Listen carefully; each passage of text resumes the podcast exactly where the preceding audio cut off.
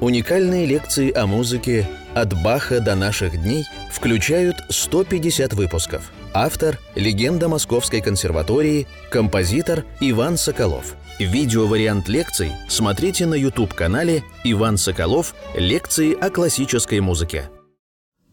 Мы начинаем 85-ю лекцию нашего цикла «Композитор Иван Соколов о музыке», и мы разбираем прелюдии Клода Дебюсси. В прошлой лекции – 84 мы остановились на шестой прелюдии, я ее даже два раза сыграл, «Шаги на снегу». Особенная совершенно прелюдия, в которой Дебюсси дает, как бы, по-моему, свой автопортрет, и, как и во многих других прелюдиях, вот это его монограмма, Клод, С, до, Д, Э, Б, Дебюсси, и прелюдия очень графичная «Шаги на снегу», прелюдия без страшных таких импрессионистических наслоений звуков. Она завершает первую половину э, первой тетради. Вот две тетради по 12 прелюдий, и, конечно же, каждая из них делится тоже на две части, как это было и в хорошо темперированном клавере, как это было и в прелюдиях Шопена – и вот этот конец первой половины, конец первой тетради, может быть, из, которая из первой, из первой, так сказать, книги прелюдий 12, такой конец страшный, неопределенный. И вот начало второй тетради, седьмая прелюдия, что видел западный ветер. Опять тема ветра. Мы говорили уже о том, что в парусах возникает ветер, он вдруг наполняет эти паруса во второй прелюдии. Третья прелюдия называется «Ветер на равнине». Четвертая прелюдия э, «Ароматы и звуки в вечернем воздухе реют». Тоже что-то такое колышащееся под легким вечерним ветерком. Ну и в пятой прелюдии «Холмы Анакапри» явно совершенно тоже от ветра колеблющиеся, вот это вот игрушечка, которая звенит своими колокольчиками. И, и вот здесь в шестой ветра нет, однозначно. А в седьмой как раз вот этот апофеоз этого жуткого, страшного ветра, западного ветра. Почему западного? Что имелось в виду? Не знаю, трудно сказать. Э, может быть, в конце этой прелюдии как бы легкий намек на Вагнера, не знаю, что это такое, так сказать, связано это с западным ветром. Но тема ветра, вот она, этот трихорд, который, опять же, так сказать, связан с мотивом Клод Дебюсси, если мы немножко в ракоходе обращение возьмем – третью прелюдию возьмем, тоже. И вот эти звуки здесь тоже изображают этот страшный ветер. Конечно, это э, ну, как бы типичное импрессионистическое произведение. Здесь мы слышим, ощущаем соленый ветер на губах, ощущаем какой-то вот шум ветра, прибой, какие-то порывы, которые в уши нам э, врезаются прямо какими-то э, звуковыми такими волнами. Самое первое, что я услышал вообще о музыке Дебюсси от нашей преподавательницы в музыкальном училище Гнесиных, такая была Прохорова Ирина, Ирина, не помню отчество, и она говорит, самое удивительное, что Дебюсси изобрел в музыке, это внезапное пьяно после крещенда. Вот, вот например,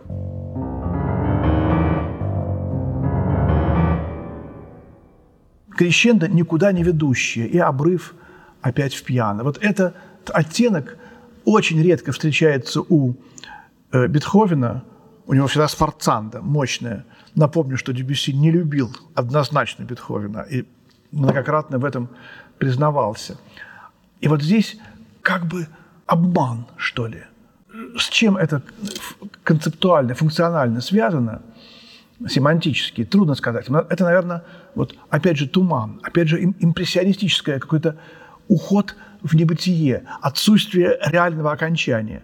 Если у э, классика или стоящего на грани раннего романтизма Бетховена окончание твердое, мощное, здесь все сглажено, размыто. И вот послушаем эту э, седьмую прелюдию, что видел западный ветер.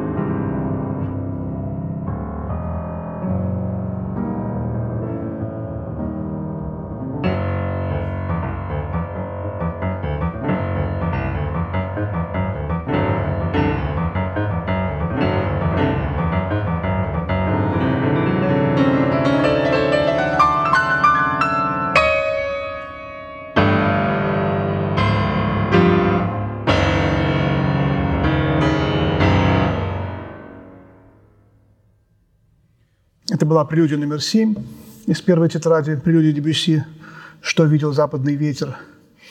И вот впервые э, та же самая тональность. Энгармонически, правда, равная, другая, но здесь фа диез мажор в конце. И начинается восьмая прелюдия, знаменитая «Девушка с волосами цвета льна» э, в энгармонически равном соль-бемоль мажоре. И такого еще не было в прелюдиях Дебюсси тональности чередуются свободно, и первые семь прелюдий еще в разных тональностях. Вот здесь вот первый случай, он как бы подчеркивает, да, тональность-то звучит так же, но какая она другая по характеру, диаметрально противоположная.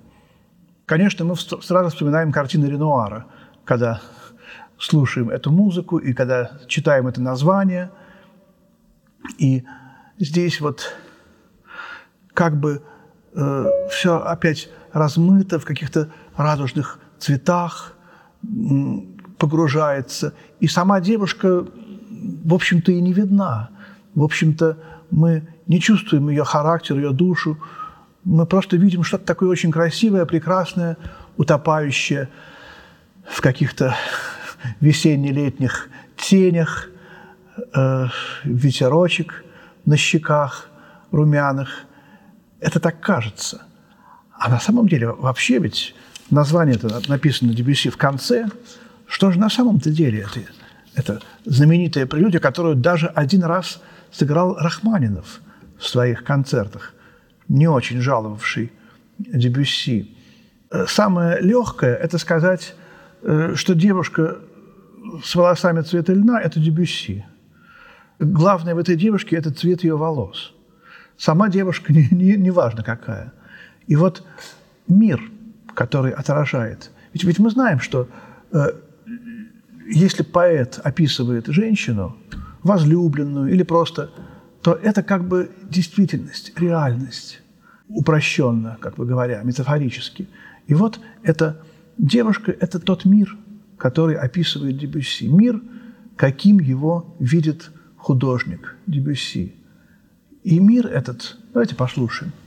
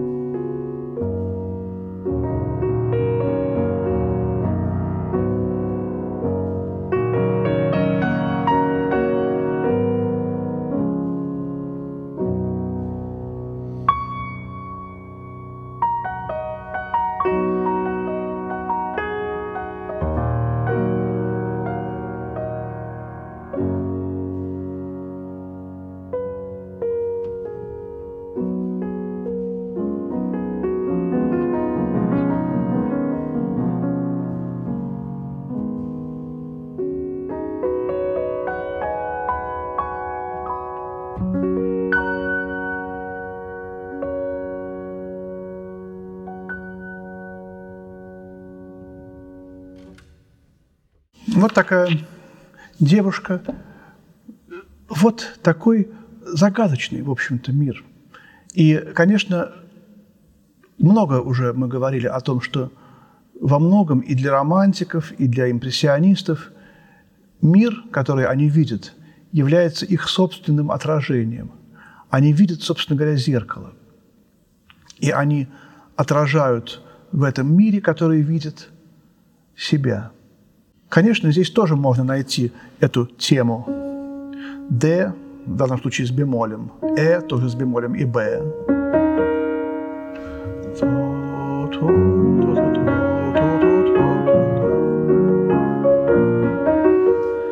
Эта интонация здесь все время сквозит вот этот э, монограмма. Вообще Дебюсси очень благодарное имя для монограмм, и тут постоянно можно их находить. Но э, главное, что здесь именно недоговоренность какая-то, загадка. Что это? Мы не чувствуем в этой музыке дна. Мы никогда не чувствуем, что мы ее понимаем до конца. Она мистически от нас ускользает. Вот э, в этом загадка Дебюси. И надо сказать, что я эту загадку пока еще не разрешил. Мы, может быть, сравним седьмую прелюдию, предыдущую, с концом света. Тут вообще эсхатологические мотивы тоже очень э, прикровенно, но все-таки присутствуют. А это цветок, красота, которая остается после разрушения всего мира. Но самое интересное, вот, э, раз уж мы заговорили о конце света, вот это вот э, юмористическая девятая прелюдия, э, прерванная серенада. Вот впервые Дебюсси как-то открыто говорит, я юморист, я шучу. Он рассказывает о том, как ночью где-то в Испании какой-то э, влюбленный с гитарой приходит под окно своей возлюбленной и начинает настраивать гитару, чтобы серенада влюбленной звучала хорошо, чтобы она уже почувствовала, чтобы она уже, так сказать, собралась с, с мыслями, с чувствами, послушала про то, как он ее любит. Опять чувствуете, да? Опять как бы художник изображает действительность. Дебюсси изображает себя. Якобы вот я вот такой художник, я, я значит, влюблен в этот мир, я его изображаю. И вот сейчас я вот настрою свою гитару, настрою, так сказать, свое творческое «я», так сказать, подумаю, соображу, как я лучше изображу этот мир, как его покрасивее. Может быть, я как девушку его изображу или как ветер. И вот он начинает настраивать. И все время ему что-то мешает. То какая-то флейта, то только он начнет аккомпанемент к своей мелодии, только он первую фразу возьмет, вот, вдруг какая-то флейта, какая-то карнавальная процессия в ре-мажоре, совсем неподходящим. Потому что тональность-то у него си бемоль минор, доминантовый лад к си бемоль фа. Вот. И он, наконец, просто впадает в ярость какую-то. Ну что такое? Не, не, дают, не дают мне выразить свои влюбленные чувства. Эта ярость, она постепенно утихает. Он э, умолкает, и он не может высказать свои чувства. Вдумаемся. Ну как же так? Музыка не состоялась. Это музыка о том, как музыка не состоялась. Это не музыка, это не серенада. Вот эта прерванность. Такого, в общем-то, раньше не было. Это только у Шнитки будет. «Не сон в летнюю ночь» у него называется сочинение, да? Вот у меня было такое э, сочинение 89 -го года «Не пьеса». То есть отрицание э, жизни. И, и тоже как бы вот, смотрите, окончание этой прерванной серенады, она же должна все-таки чем-то закончиться тоже э, монограмма Дебюсси, только идущая от конца к началу. И, кстати, монограмма Сидельникова. И тоже у него соната виолончельная окончается. Так же точно. И тоже как будто бы какой-то юмористический вариант конца света. Вот это, конечно, может быть натяжкой, очень большая натяжка. Скорее всего, это просто такая юмористически, так сказать, как бы между делом написанная штучка, но вот у Дебюсси таких штучек нет. И все время хочется какую-то сверхзадачу услышать в этом. Время-то было, в общем-то, очень страшное. Десятый год, уже все предчувствовали давно, что тучи сгущаются над Европой, и что-то такое будет страшное. Слабая драматургия, юмор в конце – Стилевой срез в финалах, э, об этом тоже мы говорили неоднократно уже. Шутка Баха в конце второй сюиты. Си минор, тональность трагическая, вдруг шутка. Си минорная прелюдия и фуга э, из второго тома ХТК, тоже очень веселая. Такая немножко печальная прихрамывающая жига. Потом очень много такого рода вещей. Вдруг финал бемольной сонаты Шопена. И, конечно, в 20 веке, вот мой преподаватель Сидельников очень многократно это использовал в своих сочинениях. И романсера о любви и смерти, и лабиринты, и многие другие сочинения. Вот примерно это же мы слышим здесь. Но это еще не конец. После девятой прелюдии будут еще три. Десять, одиннадцать, двенадцать. Давайте послушаем девятую прелюдию «Прерванная серенада».